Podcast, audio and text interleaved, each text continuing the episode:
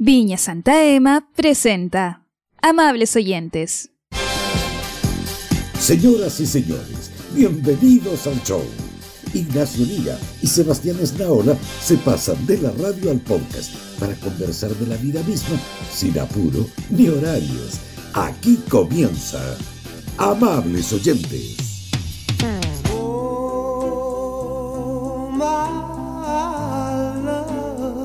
Lindo, por fin, por fin partieron un programa con, con, con- con buena música, con una cosa así romántica que eleva los corazones. Ah, que- que- ¿cómo Aparte que no hay nada mejor, no hay nada mejor que tener a un ministro del Interior fantasma. Eso, un ministro de Hollywood. Ah, por fin. Lo que Interior necesitaba, lo que el Ministerio del Interior necesitaba, alguien del más allá. Víctor Pérez es igual, pero igual calcado al fantasma de Ghost. Oye, pero yo imagino que los amables oyentes vieron la película, no me hagáis explicártela, vos. Patrick Swayze, Demi Moore, Whoopi Goldberg, un clásico. Lo, ¿Cómo lo vi- lo no dieron como lo dieron como 800 veces los grandes eventos. Ah, por lo bajo. Sí. Bueno, Qué este lindo. señor se murió. No, no Se el murió- ministro. ¿Se No murió y no le avisaron? ¿Qué? No, no, ah, no, el ministro, el actor. No, el actor, el actor. Vincent Sí. Schiavelli, así se llama. Así se llama. Y murió, Ah. murió, murió el año 2005 además. Oye, hace, hace un rato ya. Quizá había muerto incluso antes de 2005 y no, y no le habían confirmado, ¿ah? Pero, pero ya. Murió. Murió el 2005 y reencarnó en Víctor Pérez. claro. Y ahora lo tenemos ahí, en la cartera clave del nuevo. Oye, no, pero es que de que se parece, se parece el señor Schiavelli. Este, el, en Ghost era el fantasma que le enseñaba a, a Patrick Swayze, ¿no? Como que le explicaba cómo, cómo usar los poderes. El del metro. El que metro. iba en el, en el metro de Nueva York y que lo ayudaba justamente a manejarse como en esta suerte de materialidad, Sí. si tú quieres. Sí, es verdad. Oh, no, buena, buena, buena. Y sabéis que ese actor Schiavelli, eh, eh, si uno se va un poco más para atrás, tiene otro papel muy bueno en Atrapado sin salida. ¿Ya? Esa- la típica película del manicomio con Jack Nicholson jovencito. ¿Viste esa joya del cine? Sí. Sí, ahí, ahí también es uno, es uno de los loquitos. Entonces, un, un señor de, de, de mucha- de muchas películas, mucha fama y que luego se aburrió del cine y llegó a la política. Mal. Un mal paso. Siempre un muy mal paso. Siempre Sí, un muy mal paso. Oye, pero yo estoy obsesionado con Vincent Schiavelli. He estudiado desde que supe que iba a subir el Ministerio del Interior como un buen periodista informado. Sí, no es me él. instruido. Estuvo en Starkey Hutch. Estuvo en Miami Vice. Estuvo en los, archivos, en los archivos secretos X. O sea, tenemos un ministro súper top. Oye, pero tiene pero, cualquier credencial, ¿ah? Eh, Mm. Mi, cara es mi credencial, como decíamos el otro día en nuestro Es live de. Instagram. Oye, Es verdad. ya, bueno, y, y todo eso para terminar en, en, en- en este rol eh, eh, clave ¿ah? Eh, del Ministerio Pero- del Interior. Oye, ¿qué- Pero será, qué? pero será real o será un fantasma? Eh, yo espero que este sea, yo espero que este sea de porque, verdad. porque a lo mejor nadie quiso asumir el ministerio y terminó nombrando un fantasma. Están diciendo varios por ahí que se le habían acabado los nombres, ¿ah? que, que estuvieron a punto de llamar a Sergio Díez y después también se acordaron que ya había fallecido también, igual que el actor, y que, y que por eso no, no terminó agarrando una, una cartera. Está Tenía complicado tanto todo eso. Tenía, tenía tanto año que ya era Sergio 20. a esta altura. tengo otros, ¿ah? Tengo otros. ¿Tiene más o sí? Comedia. Ah, Oye, pero ya. ¿Y los otros cambios? ¿Qué me decís? Eh, Ministerio de Defensa, Mario Desbordes. Esa no la vi venir. Vio venir ni Melnik con el péndulo. Esa, oye, qué huevón es Melnik, ¿ah? Perdona que lo planteen esos términos, me salió, me salió de la guata, ¿ah? Sí, pero, pero si cuando es verdad, ¿para qué nos vamos a disculpar?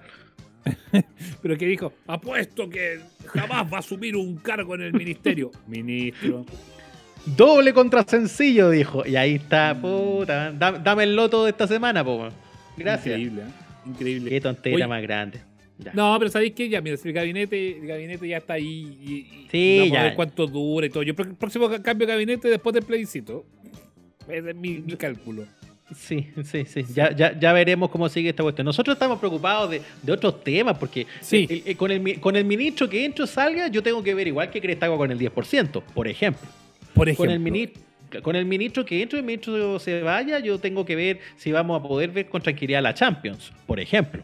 Por ejemplo. Entonces, a, a mí no me influye mayormente dónde pongan ahora al señor Alamand. Pero Eh, yo tengo un ma- problema mayor. A ver, lo escucho.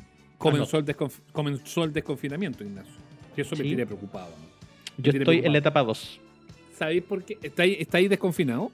Yo estoy en la etapa 2. Soy de las comunas. Pues, acuérdese, mi comuna, acué- acuérdese, todas las semanas y meses que estuve encerrado, yo le conté este reality aquí en, en Ñuñoa del Norte. Pero Mi ¿por qué estoy yo en fase 1 y tú no? Bueno, porque ya tuvimos suficiente, cuatro meses tomando de este juguito, de juguito de cuarentena. Entonces nos Pero pasaron a, a fase 2, que es como la etapa 2 del Mario. Ahora estoy en, los túneles. Pero ¿sabéis cuál es el problema? El problema es que se está desconfinando todo eh, y no tengo ganas de desconfinarme. No, po, porque llegamos al punto de, de no retorno. Hablamos tanto. Hace, hace ya como unos 14 programas atrás hablamos del síndrome de la cabaña, que uno se iba a terminar acostumbrando, que te iba a hallar. Tener que compartir con gente, weón, qué lata. Hablar con otros seres humanos, ¿para qué? Si ya demostramos que así se puede, todo a distancia. Hay algunos gallos que dicen, ay, yo lo primero que haría sería meterme en una discoteca. Weón, me da una lata. ¿Qué es lo que, ya, después de esta experiencia, qué es lo que no echáis de menos de la normalidad o nueva normalidad o como le quieran decir? que no he hecho nada de menos así de eh, ¿Mm? eh, los cumpleaños por compromiso. Puta, La- sí, Las fiestas a las que tenía que ir acompañando a alguien porque tú no cacháis a nadie. Uy, eso no lo Mm. quiero hacer nunca más. No, nunca. Pero más. además está, además está como la onda así de boliche que yo creo que ya cagó. O sea, esa discoteca, no va a haber más discoteca, supongo, ¿no? No, pero ¿cómo? No vamos? ¿Y a dónde vamos a bailar? Eh, atente al lupo y la En mayonesa. la casa, en la cachete. casa. Cachete, pechito y ombligo y todas esas canciones que bailan los jóvenes de ahora. No, pero que se acabe, que se acabe de una vez por todas hace un tiempo demasiado perdido, Ignacio. No, pucha, pero a mí me gusta el merecumbe, pero, pero yo a esta altura de, de mi- de mis bien entrados 30 ya yo soy más de carrete casero. Sí, a mí me, a mí me gusta, pero, pero sí. Pero En- en- en imagínate, imagínate qué mejor carrete. ¿Qué mejor carrete que estar en la casa de uno, prender eh, el equipo de sonido, la radio, no sé cómo le querés decir, y así tipo una y media, dos de la mañana poner Andrea Bocelli. Por ti volaré. Qué lata. Weón, ¿qué mejor carrete que ese?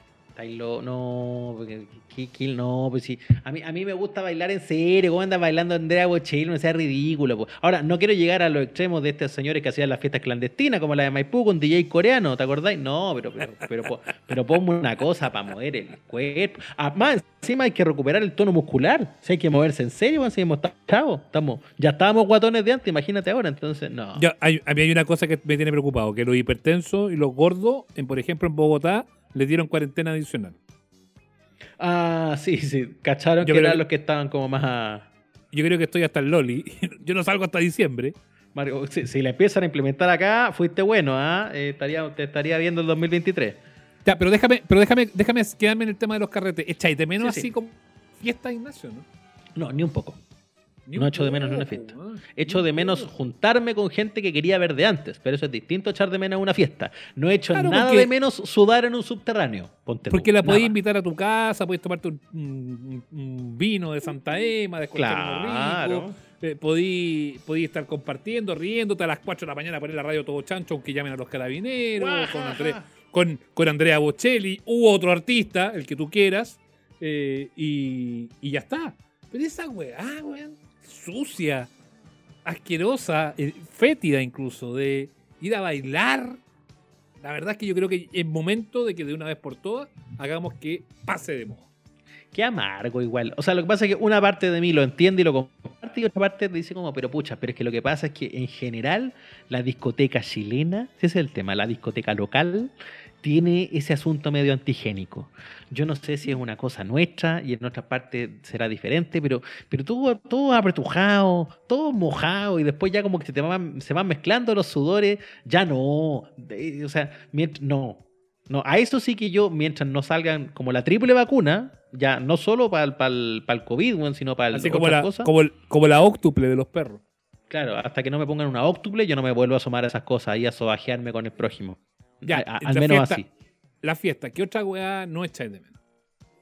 No echo de menos ni un poco eh, ningún trámite notarial, ni ningún trámite bancario, ni ningún trámite. No, nada. De hecho, las notarías, las notarías tienen que terminar ahora sí este año. Se tienen que acabar. Sí, yo creo que no tenía que... Pero el banco me llama la atención, Nacho. Yo voy dos veces al año al banco a renovar la tarjeta porque se me rompió o se me perdió. Pues ya no hago ni un trámite en el banco. po. Pero es que lo, no, lo que pasa es que como mi abuelita. Sí, no, lo que pasa es que yo tuve que ir harto al banco porque uno de los, mi- una de las últimas cosas que hice tenía que ver con mi, con mi casa, con mi, con mi, con mi compra de propiedad. de- entonces Ya. tuve varias pasadas por el banco. Sí, pero en realidad no, no. En Pero tiempos por normales teléfono. No, no debería estar mucho ahí. No, pero a mí me, me- pero me latea el trámite en general. La- a la notaría voy más que al banco y la notaría me carga. Es como, Eso es como volver a los 80. Eso te pasa por tener tanto finiquito en el cuerpo. Eso, claro, ¿eh? cuando uno va para allá, bueno, y por eso.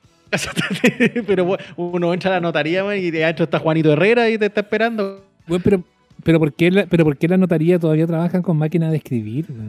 Es un viaje en el tiempo, es como una cápsula perdida. Entráis y está sonando, no sé, la radio nacional, weón. Ahí como que en cualquier momento escucháis a Merino. ¿Qué, es eso? A, a Carlitos Zapaga y Mario Peche ahí hablando. No, pues ya no. El, el portero tomándose una free. Imposible ir así. No. No, Ahora- que. Está bien, son cosas antiguas esas, pero igual la nueva normalidad me da un poco de susto. ¿ah? ¿Qué, será la nueva onda, por ejemplo? La- lo nuevo que se va a poner de moda. ¿Las mascarillas reversibles? Mm, a lo mejor eh, se va a poner, más, más de poner de moda, se va a institucionalizar el codo. O sea, usted nunca más va a abrazar a alguien a menos que metan un gol o sea año nuevo, no sé. Oye, el presidente es bien mermelada ¿eh? cuando quiere. El, el- ah, ya sé para dónde vamos. La- el- Sí, pero- todo- todas las tú- precauciones. Porque tú mencionaste lo del codo y perfecto. y En el cambio de gabinete eh, se saludaron de codo, eh, el alcohol gel, no sé qué, güey, más. Y después le pasó el lápiz, weón. Y El cagó lápiz, todo- que el lápiz, y el lápiz se lo pasó al ministro 1, al ministro 2, al ministro. Weón, si el primer ministro estaba contagiado de COVID, están todos los buenos contagiados de COVID. Oye, pero todo el show, la mascarilla, ni, no vamos ni a hablar de la mascarilla del señor Cristian Pino, ¿para qué? Uno de los conspicuos invitados ahí a, a todo ese- la mascarilla que dicen que compró en Happy Jane. Eh, eh, pero, pero todo ese, eh, como dice esa canción, Toro, Toro, ese cuidado por nada, porque el lápiz circuló de mano en mano y no sirvió para ni, ni una cuestión, un show, uno más. Agréguelo Es verdad. lista. Es Ya. verdad. Eh, lo único bueno, la única cosa buena que tú puedes conseguir, Ignacio, en todo caso, en estos tiempos, hoy por hoy, y que eso no va a cambiar ni con nueva ni con antigua normalidad, es poder tomar un rico vino. No, pues si ya lo tenemos claro. La consigna es una sola. Anote, memorícelo. Para que adquieran las mejores ofertas de los mejores vinos y lleguen esa caja de Cabernet Sauvignon, de Carmener, del Merlot tan cotizado, directo a tu casa. Pero Y el sin- Amplus sin- Barcelona.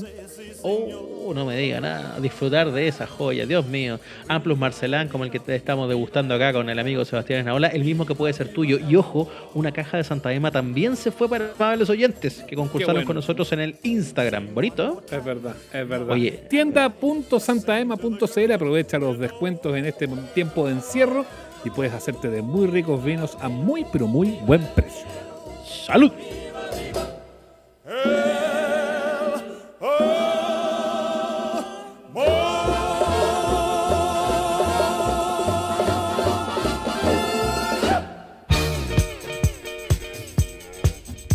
Ignacio, yo no sé qué hacer con mi 10%, de verdad que no, no, no, no, tengo, no, tengo certeza si lo voy a usar para pagar deuda, si lo voy a usar para tenerlo ahí guardadito por si acaso, si mejor no lo saco todavía. Eh, la verdad es que me, me- eh, es una situación que me tiene un poquito inquieto, fíjate. Yo no sé si lo voy a sacar siquiera y si puedo sacarlo, si me dejan, si es el 10% o es el 8 o es el 9. Porque mi- mientras más parece que nos cuentan este tema, más preguntas surgen. Y aquí es donde ya, ya me empiezo a desesperar. A mí me viene una ansiedad, como si no fuera suficiente con estar encerrado en la casa con una pandemia afuera. ¿Quién, cresta, lo voy a decir así nomás, nos ayuda a entender mejor? ¿Hay, ¿Habrán algunas unas peras y manzanas por ahí? Oh, hagamos una pregunta tipo, tipo Chapulín Colorado. Oh, y ahora, Oh. ¿quién podrá ayudarnos? Entra música de economía. Está con nosotros el gran periodista del área que explica estas cosas con peras y manzanas en la tele a color y también en radios como cooperativa. Roberto Sá. ¿Qué tal? Bienvenido, amables oyentes. Hola, ¿cómo están Seba, Nacho? Un placer estar en el programa de ustedes, en Amable Oyente, lo he escuchado, eh, está muy interesante. Eh, los tres somos hombres de radio, así que me parece pero muy bien además que podamos trasladar ahora las conversaciones de radio a estas nuevas tecnologías como los podcasts. Así que, bueno, feliz, feliz de conversar con ustedes y tratar de aclarar todas las dudas que puedan surgir respecto de este tema tan importante como el retiro del 10% de los fondos de pensiones. Vamos a ir desde lo personal hasta lo colectivo. Roberto, ¿vaya a retirar tu 10% o no? No, yo no lo voy a sacar, eh, gracias a Dios no, eh, he seguido con pega, eh, estoy con mi trabajo en la radio y en el canal, por lo tanto no, no lo tengo contemplado sacar.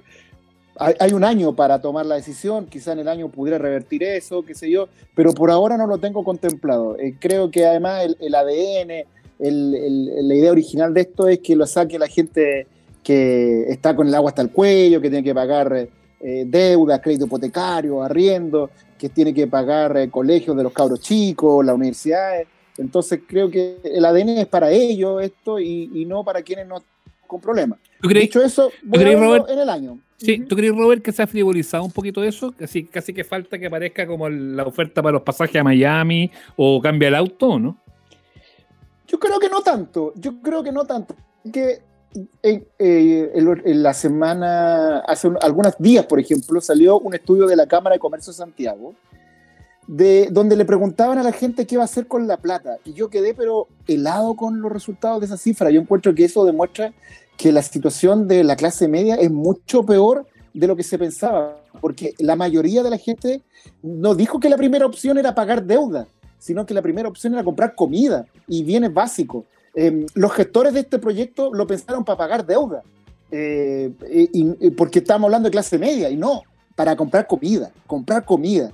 Entonces, eso habla de, de la complejidad por la que está pasando mucha gente. Y creo que efectivamente hay algunos que se lo han tomado un poco más para la chacota. Es, es había gente que, va a sacar la plata para renovar el auto, para comprarse un televisor, cosas así. Pero creo que el grueso de la gente sí va a sacar la plata porque la necesita, porque necesita comer, porque necesita pagar deuda y está bien da la sensación, Roberto, de que quien más lo necesita, además, entendiendo este, este, tema que precisamente está hecho para la gente con el agua hasta el cuello, quien más lo puede requerir es quizás las personas que, que menos entienden el proceso o la mecánica de hacerlo. Yo veo las filas afuera de la FP y todas estas imágenes de la gente que se está acumulando para este trámite y me está doliendo la guata porque nos han dicho mucho que, que esto no debiese hacerse presencial, pero también además, hay una porción a, enorme que, que, no lo entiende, además, no tiene el acceso, ¿no? Además que te pegáis el COVID en la fila. Claro. Sí, pues, pues por sí. eso uno se, Ahora, se urge las filas que hemos visto en días previos son principalmente de trabajadores extranjeros que por la misma condición, a veces por no manejar el idioma, no han visto las noticias. Además, yo vi que muchos de ellos no tenían el correo, eh, la FP en la cual están afiliados no tenían el correo, por lo tanto no les llegó el correo eh, con el, cual les informan la plata que tienen y el 10% que ellos pueden retirar, que es lo que ellos desean saber. Y se han metido a las páginas web que han estado colapsadas estos días, entonces no han podido tener esa información y han, ten, han, debido y han tenido que hacer esa fila, por mucho que el gobierno diga no hagan fila, no hagan fila, la, no la clave, no, pero si es clave, ellos quieren que la FP mm. sepa su correo para que le manden ese dato. Entonces es complicado en eso, en desde ese punto de vista. Ahora, sí, hay una, una brecha todavía más básica, perdona, ¿eh? que, que, que es más mismo. básico, sí, es más básico, sí. Mucho más simple. Tratemos de explicarlo en simple para los que estén escuchando y quizás podemos aportar, porque además como esto es podcast y como esto dura un año, va a quedar ahí, a lo mejor la gente va a poder consultarlo después, pero el, el trámite se, sim proceso. se simplificó lo más posible el trámite. Se simplificó lo más posible, pero yo creo que estar exento de problemas y de complejidades. Eh, yo creo que en un contexto general, para que la gente lo entienda, esto es histórico, es monstruoso, es gigantesco, es enorme. Eh, lo, lo, más cercano que nosotros habíamos visto de algo parecido a esto fue la indemnización del confort. ¿Se acuerdan de las siete luquitas? Mm, sí. Que se preparó como con casi un año. Y, y ahí se repartieron siete lucas en alrededor de 13 millones de personas. Eh, pero, estamos... pero es más que la operación renta. Eh, es, es, más que la operación renta, sí, sí, sí. La, la, compensación del confort fueron 150 millones de dólares. Acá en, en, en el retiro del 10% pueden ser 11 millones de personas los potenciales retiradores mm. y si todos sacan la plata son 20 mil millones de dólares. 20 mil millones de dólares es una, una barbaridad de dinero. Piensa tú que en la última reforma tributaria recaudaba 8 mil. O sea, Mm. son casi tres reformas tributarias. Entonces, eh, bueno, es mucha plata. Dicho eso, esperamos que la, las AFP hayan hecho las inversiones, la, las tecnologías para que las páginas soporten que entre tanta gente. Yo creo que eso va a ser complejo y se van a dar problemas como lo que ocurren, por ejemplo, con el Cyber Monday. páginas colapsadas, filas de espera. Yo creo que en ese sentido eso va a ocurrir. De ahí, si quieren, un primer tips. Las personas que no están tan acogotadas con deuda, que no están con tantos problemas económicos, quizá aguántense un poco. Aguántense un mes, aguántense una semana, no entren de inmediato cuando esto empieza este jueves 30, sino que pueden aguantarse y que entren los más urgidos de dinero eh, para no colapsar las páginas, para no colapsar el sistema. Eh, esto va a partir eh, con un formulario que se va a poner en toda la web de toda la FP, es un formulario estándar, que te van a hacer las mismas preguntas y en las cuales uno tiene que ingresar con el root de uno, el número de serie, que es el numerito que está en tu carnet de identidad, si en el caso de los nuevos por delante, y si es en el caso del carnet antiguo, que es el amarillito por detrás. Em, esos, dos, esos dos datos, no se necesita la clave para entrar a la web del, de la FP, esos datos, y además te va a pedir em, tu dirección, tu teléfono y tu correo electrónico. Con esos datos tú estás entrando entonces a este formulario de la AFP para iniciar el proceso de solicitud del 10%. Ya, esos datos son, clave y está todo ahí más o menos, más o menos al alcance. Y esto, tengo que retirar la cantidad de plata que yo decía retirar, Roberto, no sé, el 10, el 8, el 6, el 4, el 1, no sé. Eh, ¿Puedo hacerlo una vez o puedo retirar hoy día el 2%, en dos meses más 2% más y después y hasta completar el 10? Sí, esa pregunta es súper buena, Sebastián, eh, y la, mucha gente no la tiene clara. Eh, el proceso cuando se inicia se debe terminar por ejemplo, si una persona pide eh, su primera, porque esto se divide en dos cuotas, si una persona empieza ahora este jueves 30 y pide su primera cuota, tiene que pedir la, segunda cuota al tiro. Ya. Y además, lo que tú decías, eh, supongamos que una persona tiene eh, derecho a sacar 2 millones de pesos. Pero dice, yo con 2 millones no necesito tanta plata, yo necesito un millón de pesos. Entonces inicia el proceso y como pide un millón de pesos, le van a dividir en dos cuotas de 500 mil cada una, ¿no es cierto? Ese señor o esa señora o ese joven ya no podrá arrepentirse en seis meses más y decir, chuta, yo en realidad debía haber sacado los dos millones. No. Eh, mm, el trámite hecho, el trámite cerrado. Ya. No hay posibilidad de arrepentimiento. No hay posibilidad de una tercera opción. El que pidió la mitad muere con esa mitad. No hay posibilidad de revertir eso. Entonces, por lo mismo, hay que pensarla bien, cranearla bien, quizás conversarlo en familia, con la señora, con el marido, con el pololo, y ver bien lo que uno va a necesitar. Si hay, y aquí otro tip, si hay alguien que tiene duda entre sacar todo, sacar la mitad, y a lo mejor si saco todo es mucho, pero si saco la mitad quedo corto, yo creo que lo mejor es que saque la plata, la ponga en el fondo 2 de la misma FP, que además a estos efectos no te va a cobrar comisión, y ahí ese dinero lo va ocupando en la medida que lo va requiriendo, y si queda largo, en realidad no ocupó tanto, puede devolver la plata al fondo previsional o mantenerla ahí en la cuenta 2 durante un buen tiempo, porque en la cuenta 2 uno puede girar eh, un número bien grande, entiendo que son como 24 veces en el año, entonces tiene muchas posibilidades de sacar ese dinero con mucha tranquilidad. Y no te cobran impuestos, ¿no? No te cobran impuestos. A diferencia de una APB, por ejemplo, que ahí sí te cobran. Es que el APB no es que te cobren impuestos, ¿ah? ojo con eso. En el APB lo que pasa es que el APB, tú cuando, eh, eh, para que la gente no, lo que no está escuchando este podcast lo entienda, el APB es el ahorro previsional voluntario. Ese es eh, para complementar tu jubilación, es un ahorro. Y uno también puede poner la plata en el APB. Y ahí hay dos hay dos sistemas de APB, por decirlo de alguna forma. El APB A, que es para gente que gana de menos de 2.300.000 pesos, y el APB B, que es para quienes ganan más de 2.300.000 pesos. Si ganan menos de 2.300.000 pesos, te conviene el APB A, que es eh, por cada plata que tú pongas en el año, el Estado te pone un 15%. O sea, si ahorraste en el APB un millón de pesos en un año, el Estado va y te pone 150 pero si tú, es, pero ese dinero es solo del APB, es solo para la jubilación. Si tú lo sacas porque tienes algún problema, ahora por ejemplo pones la plata y después la sacas, el Estado te va a sacar ese 15% que te había colocado. No es que te cobren un impuesto, te, te, saca lo que en la bonificación, eh, que esto es para incentivar que la gente ahorra voluntariamente. Y en el régimen B, em, a diferencia de que ahí no te ponen plata, pero sí te dan beneficios tributarios. Eh, te reduce tu carga tributaria y en abril entonces pagas menos impuestos por tener APB régimen B, que eso es para sueldos más altos. Perfecto, ya, déjame ir a otra cosa un segundo, porque al inicio, cuando hablábamos en el sistema, ¿no? Eh, si usted no lo necesita de inmediato, no entre de una, no colapse las páginas del sistema, qué sé yo. En ese ejercicio de no saque todo, no se meta todo el mundo de una, también puede pasar que este retiro masivo afecte a los mismos fondos, que por no hacerlo de inmediato hay más o menos plata ahí encima, porque creo que también es una cosa que circula mucho como duda, ¿no? De hecho, esto está pasando ya está ocurriendo. Los fondos más conservadores, fíjate, han eh, caído, en julio han tenido pérdidas, han tenido bajas de rentabilidad, y esto tiene que ver por varios factores que están relacionados con este retiro del 10%. Em, como obviamente se va a traer dinero desde afuera de las inversiones que tienen las AFP de nuestra plata en el exterior, entonces se nos van a inundar de dólares. Por lo tanto, el dólar está bajando y la baja del dólar afecta eh, a los fondos más conservadores como el DIL. Eh, esta situación está haciendo que las tasas de interés, sobre todo las largas, como la de los créditos hipotecarios, estén subiendo. Eso también afecta a los fondos DIE.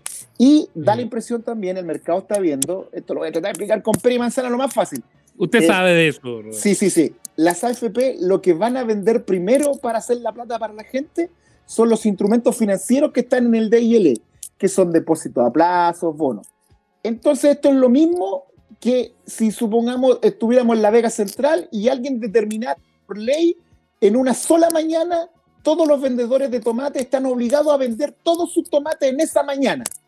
¿Qué pasaría si están todos obligados a vender? El precio del tomate baja. En este caso va a ocurrir lo mismo con estos instrumentos financieros donde está nuestra plata. Como va a haber una venta masiva, sus precios bajan y eso es lo que ocurrió. Entonces, viendo ya al fondo la pregunta, los fondos de pensión, al menos los más conservadores, han ido bajando. Por lo tanto, las personas que están ahí, sus ahorros han ido disminuyendo. En la medida que esto sea más masivo, esto tomar a los fondos más eh, agresivos, como el fondo A, B y C. Por lo tanto, ahí puede haber un efecto y ahí la gente tiene que determinar si eso le afecta o no a su fondo de pensión y su retiro del 10%. Ya, pero espérate, deja agarrarme el tiro de, eso para nosotros la pregunta, porque está, este tema de economía. Bueno, y se ha hablado mucho también eh, cuando se discutía el proyecto, quienes se oponían, qué sé yo, del daño de economía, pero también no es tan raro pensar que con un retiro masivo de fondos y mayor expectativa de consumo, más plata en los bolsillos de la gente, la bolsa se reactive de hecho, unas reacciones por ahí, ¿no? Y la bolsa cerró algunos días al alza, diciendo como, ojo, que esto también puede ir de, la mano. ¿Se puede activar también o, es así como, no, si esto pasa, digamos, eh, se, complica toda la cadena de... Sí, eso es verdad. Eh, hubo un viernes en que salió el informe de Scotiabank que decía, según cálculos de ese banco, que eh, va a entrar tanta plata en la economía y eso es plata que está en la economía, pero va a entrar eh, eh, para consumo. más consumo. Más consumo, va a haber compras en los almacenes de barrio, en la panadería, en el comercio, cuando se abran los restaurantes, la gente puede que también gaste algo, esta platita en ir a los restaurantes, qué sé yo, porque estamos desconfinando el Darse país. Un gustito. Darse un gustito. Entonces, es todo eso, obviamente que va a mover la economía. Y lo que se está pensando es que la economía, que este año va a caer una barbaridad, va a caer 7, 8%, quizás no caiga 7, 8%, sino que caiga un 4 o un 5%, y eso eh, ha llevado a que la bolsa por ahí subió un día. Entonces, eh, esas dos posiciones, efectivamente, Nacho Lira, van a chocar. Una eh, con los fondos que, que van a tener que vender en masa, entonces van a bajar, pero las expectativas económicas de un país que empieza a tener movimiento de dinero eh, va a ser que entonces que em, los grandes inversionistas se salgan o no de la acción y eso va a hacer que los fondos suban o no. Vamos a verlo. Yo creo, yo creo aquí siempre eh, estas posiciones catastrofistas y de los jinetes del apocalipsis siempre son una lata y, además la bolsa es realmente histérica. Yo creo que hay que esperarlo, hay que verlo. Eh, puede ocurrir para arriba, puede ocurrir para abajo, pero de que va a haber una catástrofe, un viernes negro, una caída muy brusca, no, no, no, tampoco se ve una situación así. O sea, nos metieron harto cuco en la previa, hay que decirlo. Bueno, sí, claro, por supuesto. Ahora, ojo también que efectivamente el, esto no es benigno, no es 100% benigno. O sea, igual hay un efecto en la tasa de interés los créditos hipotecarios van a dejar de ser baratos, no que suban, van a ser un poquito menos baratos porque están baratos. Eh, hay gente que se va a complicar con el dólar, portadores, el dólar va a bajar harto. Pero eh, para nosotros los, que, los, consumidores es bueno que el dólar baje porque nos baja la mm. carne, un montón de cosas, la harina, qué sé yo. Pero hay cosas buenas y cosas malas. Yo creo que lo principal para aquí es la tranquilidad y la paz social. O sea, eso yo creo que es el evento más importante para una economía. Que la no sé si ustedes lo notaron, pero cuando esto, esto ya se aprobó, como que una, el país hubo una sensación así como, uff, como que una tranquilidad. Pero es que se relajó la gente, pues si la gente estaba súper acocotada, pues yo creo que eso le, favorece, o sea, hay, un, beneficio que es directo. Ahora, hay una pregunta que es consular, Roberto, creo yo, que, sería bueno que pudiéramos responderla en la medida de lo posible, porque sabemos que tu realidad, la mía, la de Nacho, la de Feluca que está grabando y la de todos nuestros auditores es distinta en cuanto a cantidad de ahorro y todo eso. ¿Cuánto nos va a terminar pegando esto en nuestras pensiones cuando nos jubilemos? Sí, eh, bueno, efectivamente va a haber un efecto en eso, es obvio, si, los ahorros bajan, las pensiones van a bajar.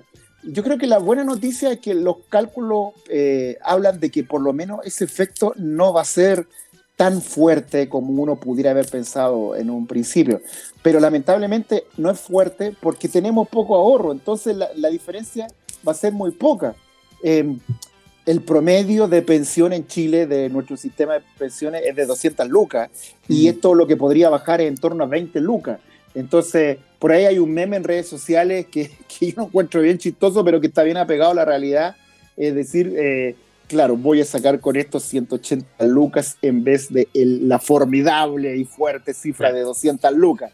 Eh, ese meme eh, es chistoso, pero tiene mucha realidad. Ahora, dicho eso, yo creo que el efecto más fuerte, más puntual, independiente de que 20 luquitas en 20 años igual es plata, 20, 25 años igual es plata, ojo con eso, eh, y que quizás para una persona que tiene una pensión de 200 lucas, que le baje a 180, también hace la diferencia, hace la diferencia, puede ser 10 eh, kilos de pan, puede ser su té, puede ser un... Los remedios. Igual, igual eso eso también, claro, no, no hay que mirarlo en menos las esas 20 luquitas para una persona que saca 200 y que va a sacar 180. Sí, pues.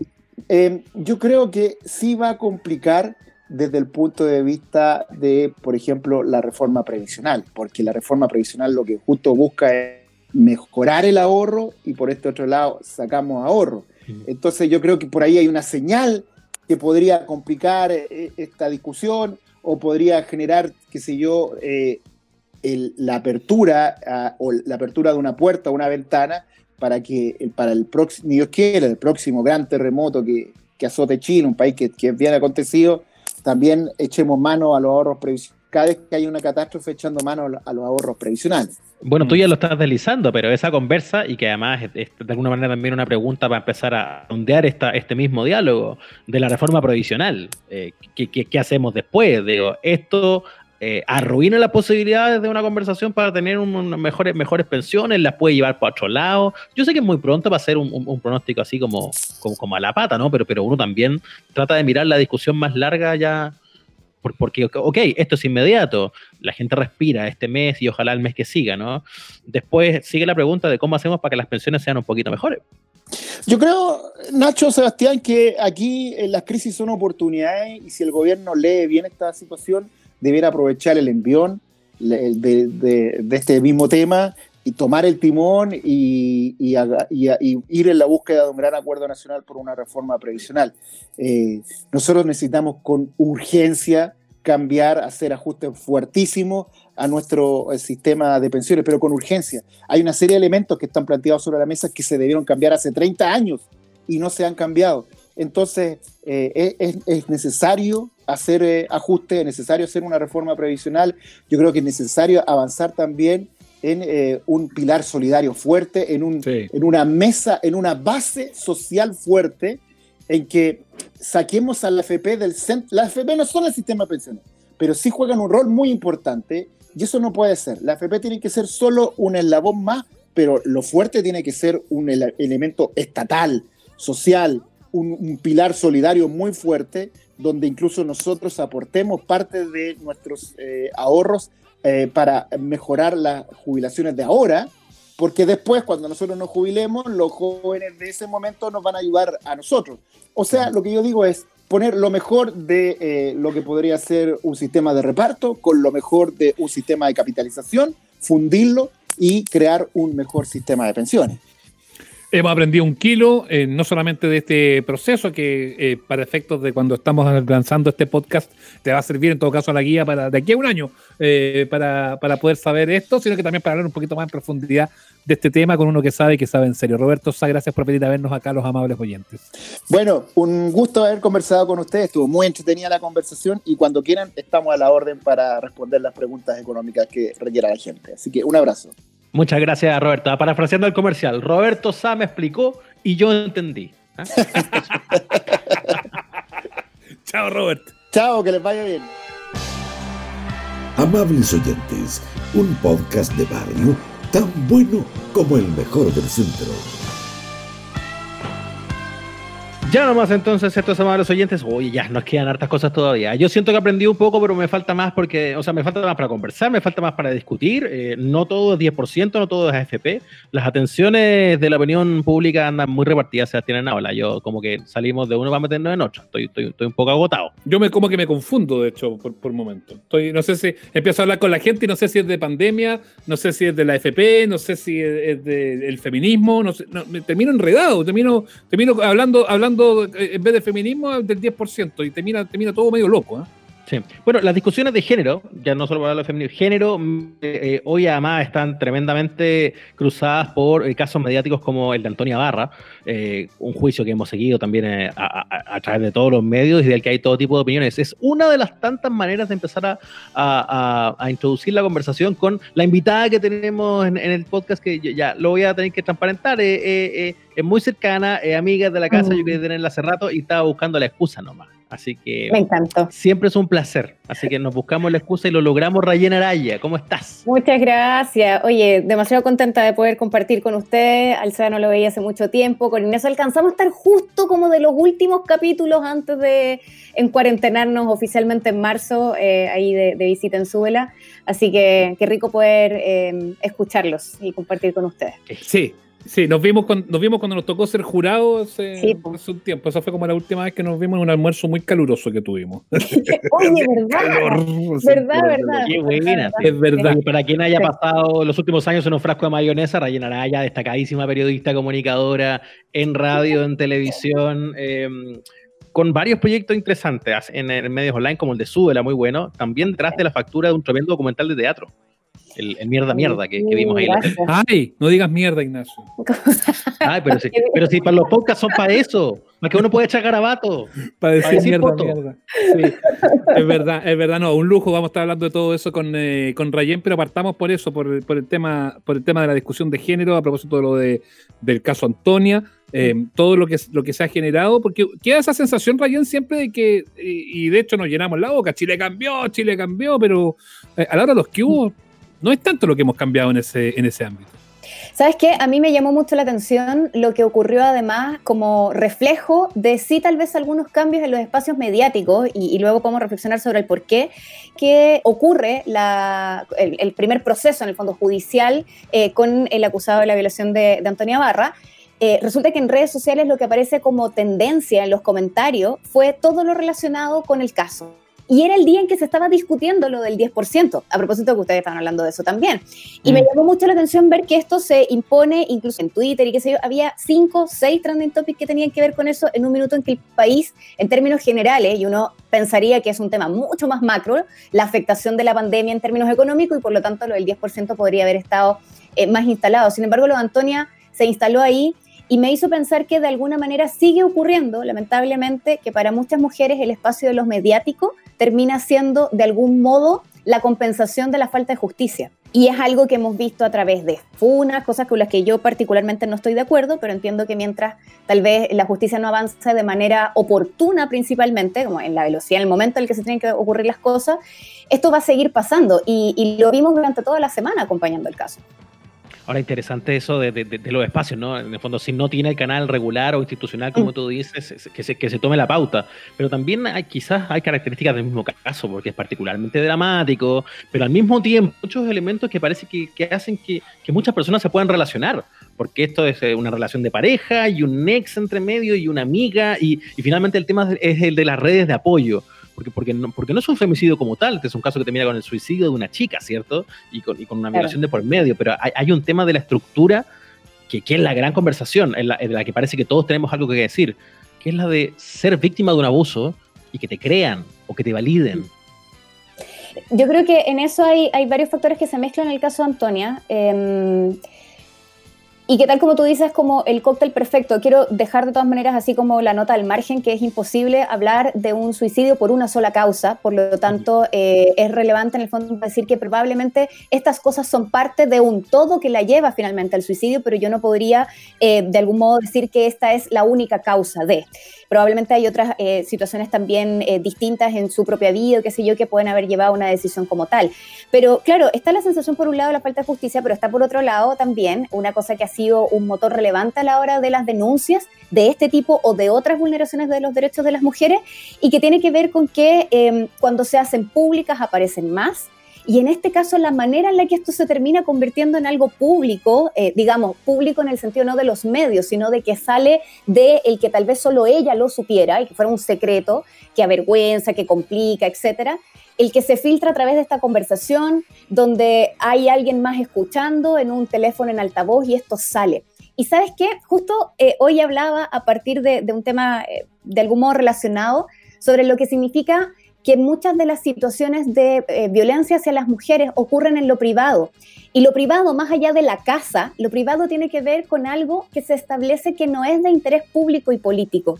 Entonces, cuando las cosas pasan en ese lugar privado, ni la política, y me refiero a la política pública y la política eh, habitual que vemos en Congreso, etcétera, eh, no se mete.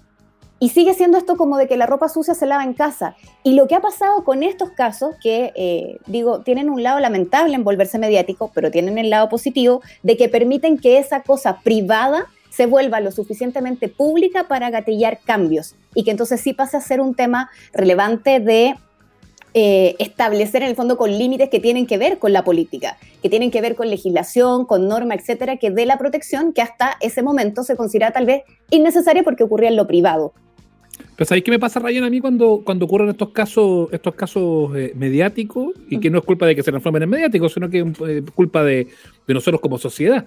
Eh, que terminamos haciendo algo y haciendo campaña y poner la foto y poner el hashtag en las redes sociales, conversarlo, discutirlo en la familia, en los entornos familiares, con los niños, con los que tenemos hijas, sobre todo, estas cosas hacen súper bien, pero igual siempre como que terminamos ahí nomás, como que quedan un minuto en, punto suspensivo, quedan, el, el, inculpado queda eh, en este caso en la prisión preventiva, después cuando venga el fallo, sea un fallo justo o injusto, habitualmente la gente va a quedar disconforme con el resultado del fallo, entonces va a haber protestas de nuevo, pero terminamos como quedándonos siempre ahí.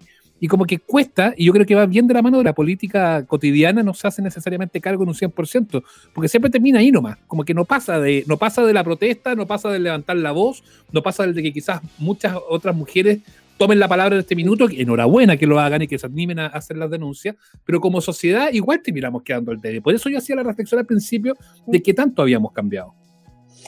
Yo creo que hemos cambiado eh, tal vez desde el grupo de mujeres que se atreve a decir, y creo que sí hay una generación que ha ido cambiando en cuanto a comprender esto. Yo siempre digo que un buen test, y ustedes que son también, bueno, principalmente el SEBA, no quiero desmerecer Ignacio Lira, pero principalmente en, materia, de, en materia de deportes y, de, y del fútbol y eso, yo siempre digo que un gran indicador es cuando tu pareja decide salirse del chat del fútbol. O bien decir, en el chat del fútbol no me manden más mona pilucha, como decimos nosotros. Entonces, eh, y yo lo veo en mi conversación doméstica, eh, mi marido que es bueno para la liga y que llega todo lesionado, bueno, cuando se podía jugar, eh, el gran tema es que en esos espacios siguen ocurriendo estos que se llaman como micromachismos o qué sé yo, donde también se eh, habla y se ven imágenes de mujeres en una condición que uno empieza a criticar. Cuando alguien se atreve a levantar la voz en su espacio privado, eh, para decir esto no está bien, creo que es cuando podemos visibilizar desde este otro lado, desde las mujeres, el cambio. Es que, perdona, te interrumpo el tiro. Es que ahí la línea viene la línea habitual de conducta, y yo te diría que no solamente de los chilenos, en general del hombre, una cuestión de género es, ay, que le ponís color. Po. Sí, pues, lo sé. Y tal vez si las cosas no tuvieran un grado de desigualdad importante, tal vez entonces no sería tema el ponerle ese color. Digo, no podríamos decir le está poniendo color porque, porque si de algún modo lo, podemos reflejar en otras cosas, en los chistes. El chiste de la suegra, el chiste no sé qué, que uno dice, hay algunas cosas que ya no las toleramos mucho. El chiste de los gays, el chiste de los negros, todos. ¿Sabes por qué? Porque sencillamente no mm. existe Pero, un, Claro, por cierto, no existe un tema em, de igualdad de derechos. Como hay un lado que está vulnerado y que está como, digamos, en desigualdad de condiciones en términos de derechos, por lo tanto uno entiende que no se puede hacer burla al respecto. Me parece que ese es un punto clave. Y lo otro es, en esos cambios, yo creo que sí se reflejan cuando alguien se atreve a levantar la voz. Y creo que tal vez hay... Eh, una necesidad de, mm, eh, está como tan usada la palabra de esto de la deconstrucción de las mm. masculinidades, pero es súper difícil porque em, el entorno en general, yo creo que no, em, ¿cómo decirlo? No sé si no apoya, no tolera, no facilita, no facilita esos cambios. Y ser el primero que se atreve a decir dentro del chat de la liga, oye, en realidad no mandes más esta foto, es el tonto grave.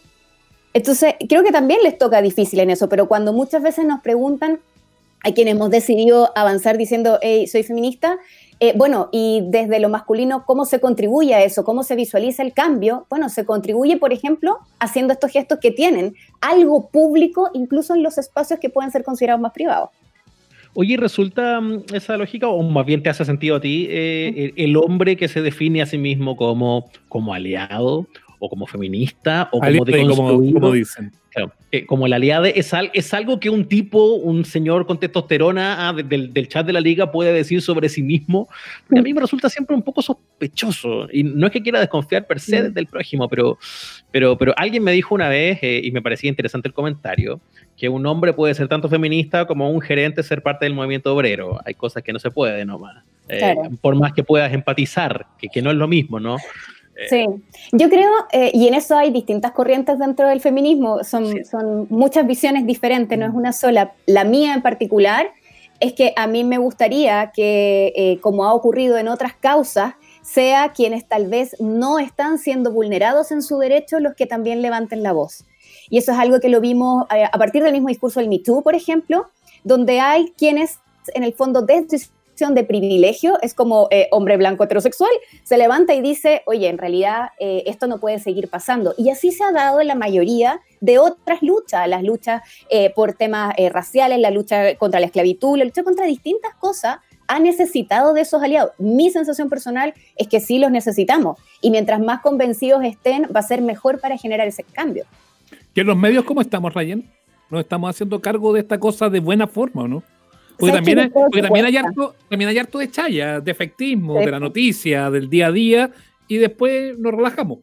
Yo creo que en los medios y como en muchos otros espacios hay siempre dos lados, lo que pasa en la interna de los medios y lo que se explicita en lo público que, el medio hace.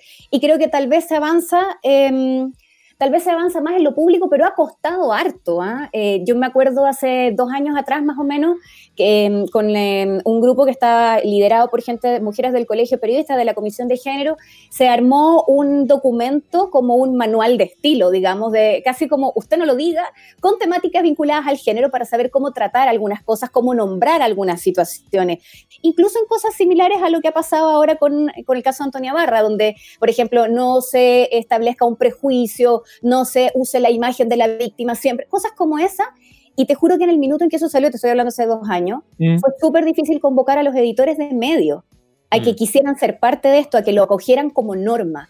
y ahí es cuando uno dice. está guayando el colegio de periodistas. Claro, y es cuando uno dice, que si estas cosas no ocurren como por obligación, es como la ley empujando el cambio cultural, parece que no pasan. Y para llegar a eso falta muchísimo también.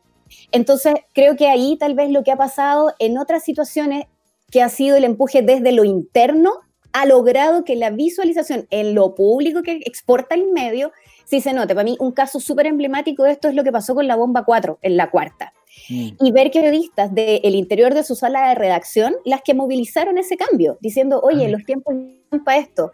Eh, la Claudia Pacheco entre ellas, que, que, siempre conversamos y que mm, tienen una historia bien interesante que contar sobre cómo movieron esta situación y se asistió como al funeral de lo que significaba la bomba 4, entendiendo que este diario para poder evolucionar, para poder seguir adelante, había que subir algunos cambios y este era uno. Y es un cambio como con una perspectiva sobre la sociedad completa. Y desde adentro, probablemente era más fácil enojarse, mandarse cambiar, buscar pelo lo que fuera. Antes del diario financiero, una, si no te una batalla interesante y se logró ese cambio. Ahora, mm. uno podría ponerse más quisquilloso y ver si el resto del diario tiene una perspectiva de género o no, que no tiene mm. que ver solo con las mujeres, y por ahí tal vez la cosa no es la misma. O, no pero, eh, pero ese es un buen sí. Y es un súper buen ejemplo porque me voy acordando al tiro de cuando uno de repente ingresa al archivo para ver portadas de diarios y no tienes que irte ni, tan para atrás. Te vas a los 90, finales de los 90. Las primeras portadas de diarios como la tercera, como las últimas noticias, tenían eh, eh, un, corte súper sexista eh, o, sensacionalista. entonces pienso, esto que, ahora entendemos tan clarito como que ya no va, a, que a todos nos genera el ruido, es, es la discusión de aquí a otros 10 años sobre cosas que están pasando hoy tú por ahí cuando mencionabas ejemplos recientes, me quedo dando vueltas al tiro, me acordé, no sé, Navila Rifo en el matinal.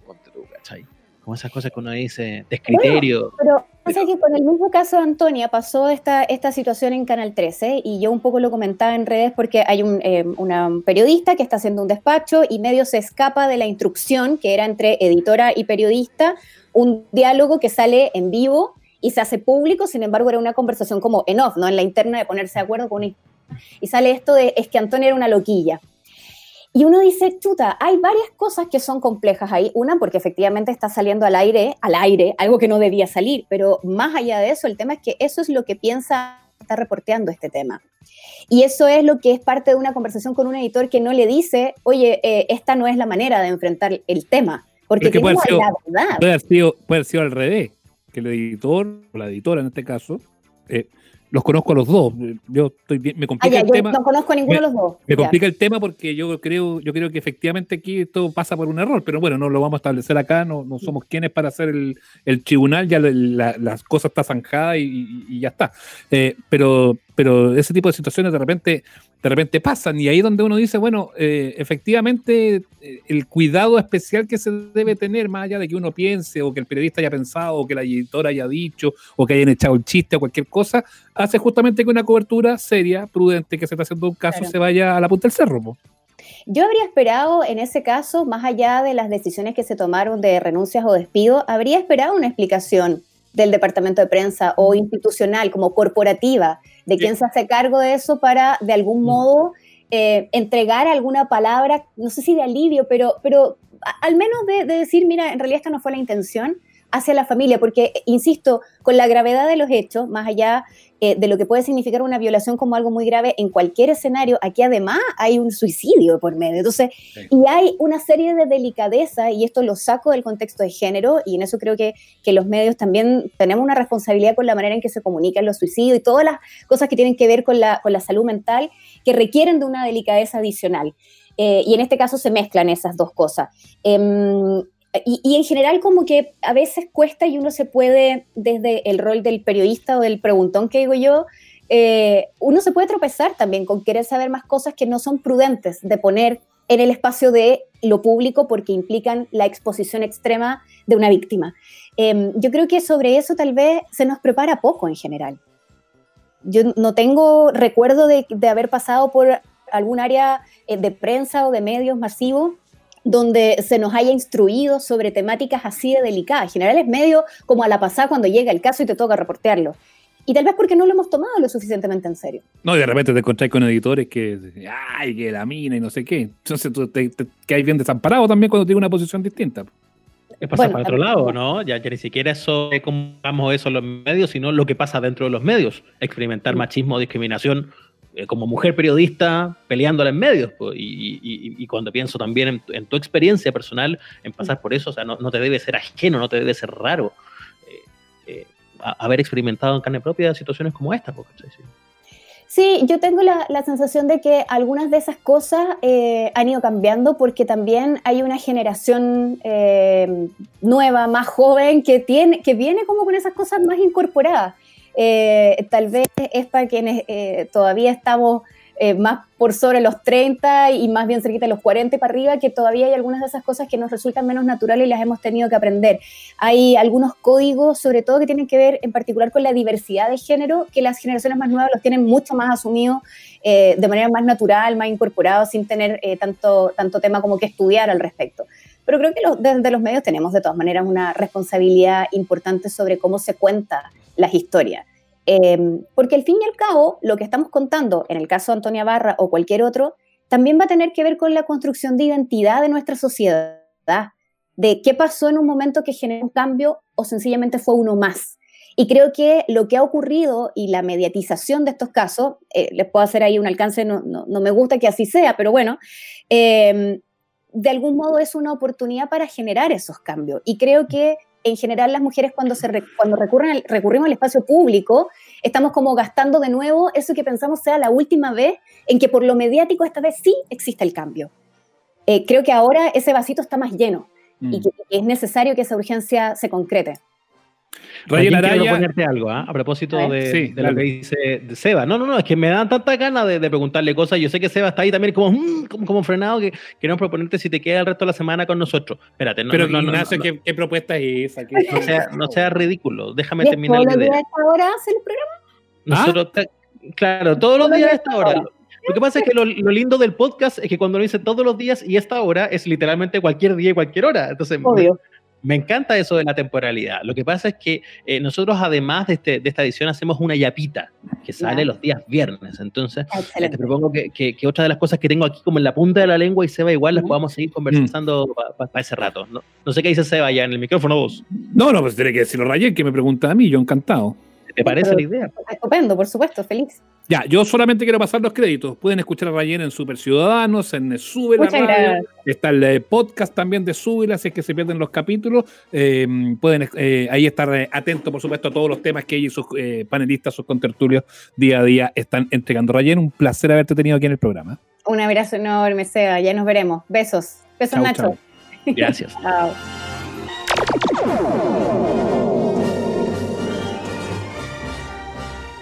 Me encantó la conversa con Rayen Araya y me gustó todavía más que vamos a poder seguir conversando con ella más ratito, más ratito cuando hagamos una yapa. Dejo pasado el aviso para los amables oyentes.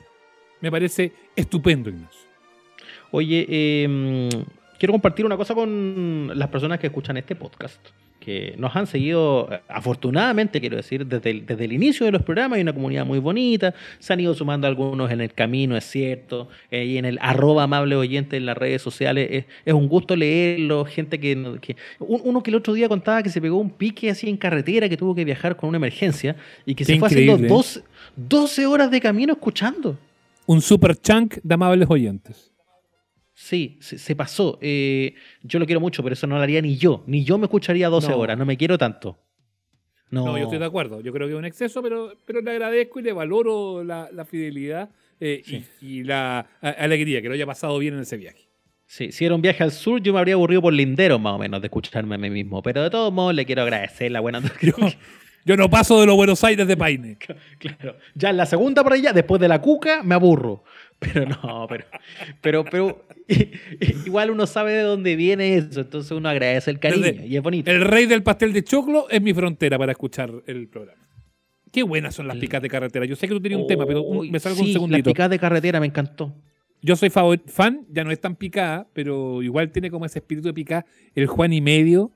Pucha, qué rico el Juan y medio. Bueno, a mí me gusta. Ahí en, bueno. en Rosario al sur de Rancagua. Qué rico. Bueno, sí. No, y con uno, un, y con unos, unas porciones que tenéis que ir con hambre poco. Es como unos sándwiches familiares, unas cazuelas. ¿Pero son descuadrados? No. Yo, yo, yo, jamás me pude terminar un plato del Juan y medio. He ido dos veces en mi vida. Las dos veces Qué guatí.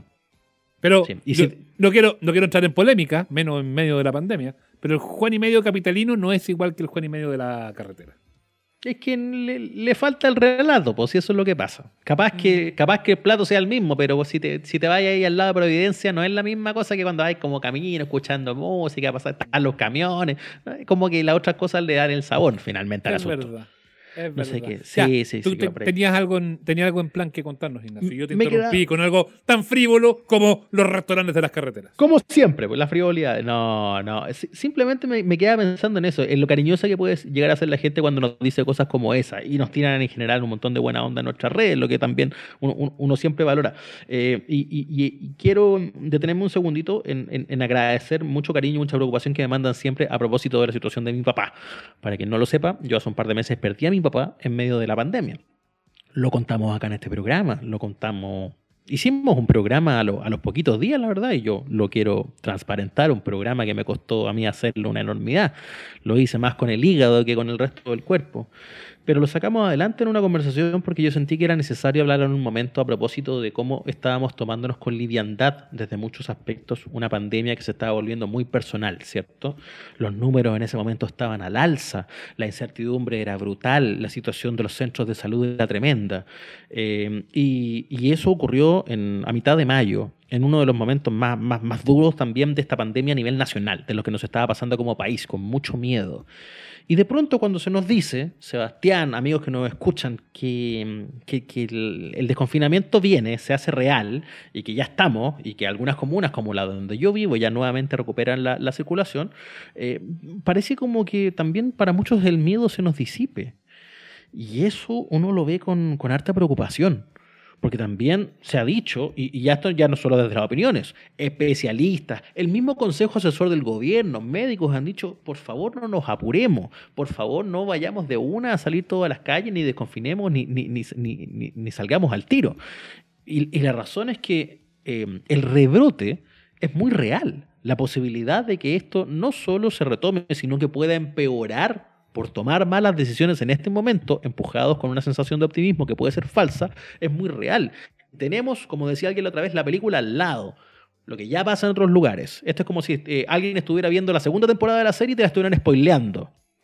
Puede pasar muy mal lo que está ocurriendo afuera. Y con eso yo quiero detenerme ante eh, esta situación tan terrible. Eh, recién después de dos meses, desde que hicimos ese programa cuando murió mi papá, yo pude ir a buscar las cenizas de él. Recién ahora.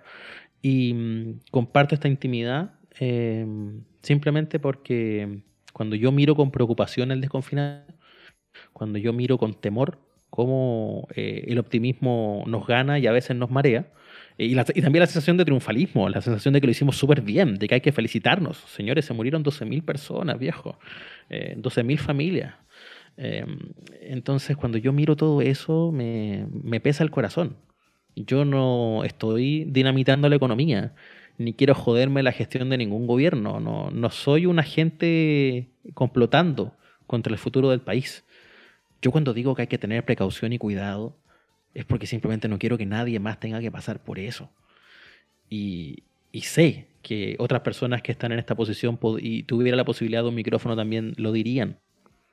Entonces, de nuevo, como parece que la cautela no es la norma más arriba, que no se nos olvida a nosotros en nuestras acciones diarias tenerla. Porque si no, esta historia que estamos tratando de que mejore puede empeorarse todavía más antes de terminar. A mí me, gustó el mensaje que, entregó el martes pasado el doctor Ugarte, martes de esta semana que estrenamos el capítulo. Eh, el doctor Ugarte que se ha hecho tan famoso en la tele, que trabaja en la Indisa, que, eh, que es el más, de acuerdo a los estudios, a la encuesta, el más popular de esta pandemia, superando incluso a la presidenta Mm. del Colegio Médico y todo, está súper famoso. Por eso lo invitaron también a, lo- a los balances. Claro, y el gobierno le invita a los balances, lo sienta ahí en la mesita esa donde está el doctor Patí, donde está la señor Zúñiga, la doctora Daza, eh, y con un coraje que a mí me encantó, dijo, ¿sabe qué? Yo encuentro que esta cuestión está un poco apresurada. Se los dijo en la cara, se los dijo en la cara, me encantó. Eh, y yo me hago cargo de eso. Y efectivamente, otra cosa en la que coincido de lo que él dijo, es que dijo, ya está, esto está zanjado, ya se tomó la decisión, de aquí en adelante lo que tenemos que hacer es educar. Ya no sacamos nada con, con decir que la cosa está mala, ya llorar sobre la leche derramada, ya no corresponde. De aquí tenemos que educar, tenemos que hacer que la gente tome distancia. Eh, va a haber un rebrote. Eh, no hay que ser científico para eso. Eh, es cosa de lo que ha pasado en el resto del mundo para saber que va a haber un rebrote, sí o sí. No hay que ser brujo, el gobierno lo sabe, la autoridad sanitaria lo sabe, todo el mundo lo sabe. Eh, por lo tanto, el llamado es a cuidarnos, a cuidarnos. Usted, jefe de la oficina, cuida a sus trabajadores. Si puede mantenerlos en teletrabajo, manténgalos en teletrabajo. Eh, si puede, tiene que hacer que algunos vayan, bueno, diferencielos por turnos, por horario, que vaya un grupo en la mañana, otro en mediodía, otro en la tarde, no sé, busque la, la posibilidad de hacerlo de buena forma. Eh, no queremos que se contagien. Usted, mamá, papá, que a lo mejor en el colegio de su hijo están presionando para que vuelvan a clases, tenga ojo, hable con su pediatra, consúltelo, sociabilice las dudas que pueda tener sobre el tema del desconfinamiento. no vaya a ser que lleve el bicho a la casa y que ese bicho contagie al abuelo que vive con ustedes. Y ahí se arma la pelotera. Y ahí probablemente se va a repetir la historia que nos contaba Nacho. tengan cuidado, tengan mucho ojo con cómo lo van a hacer. Y si de verdad, más allá de lo que les diga la autoridad, no tienen que salir, no salgan.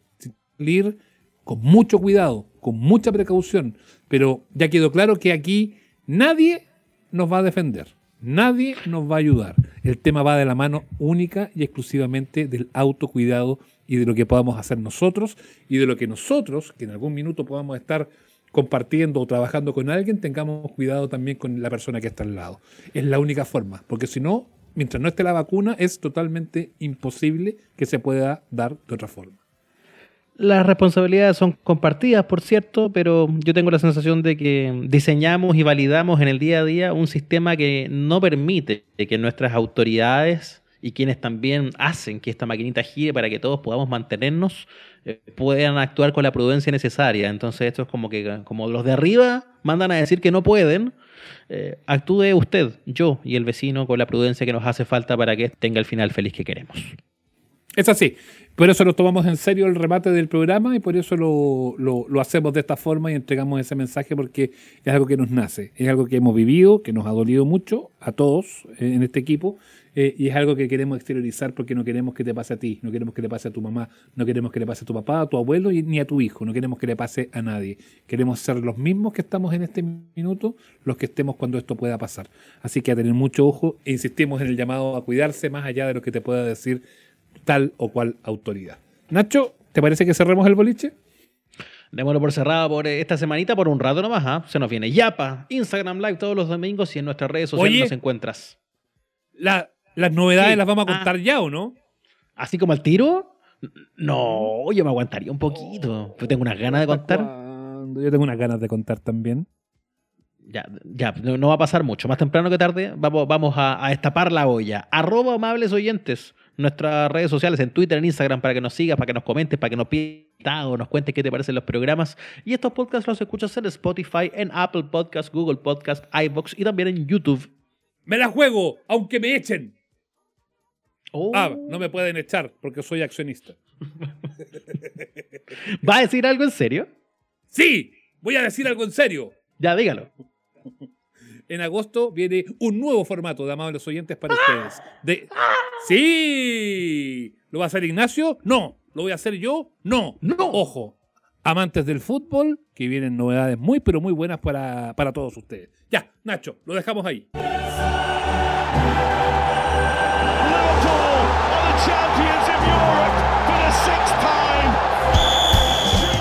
Pronto, la Champions, como nadie te la cuenta. Datos, goles, goleadores y glamour. Atento a las señales en Amables Oyentes. Hasta luego, ya. No se pierdan el programa de Feluca. ah, no, no, no, tampoco es él. Ya, chao. Feluca y el fútbol, Feluca. Viña Santa Ema presentó Amables Oyentes. Hasta aquí llegamos. Nos reencontramos todos los domingos en el Instagram Live y los miércoles en nuestro capítulo de estreno. Somos los amables oyentes. Suscríbete a nuestro canal en Spotify, Google Podcast, Apple Podcast y en nuestras redes sociales.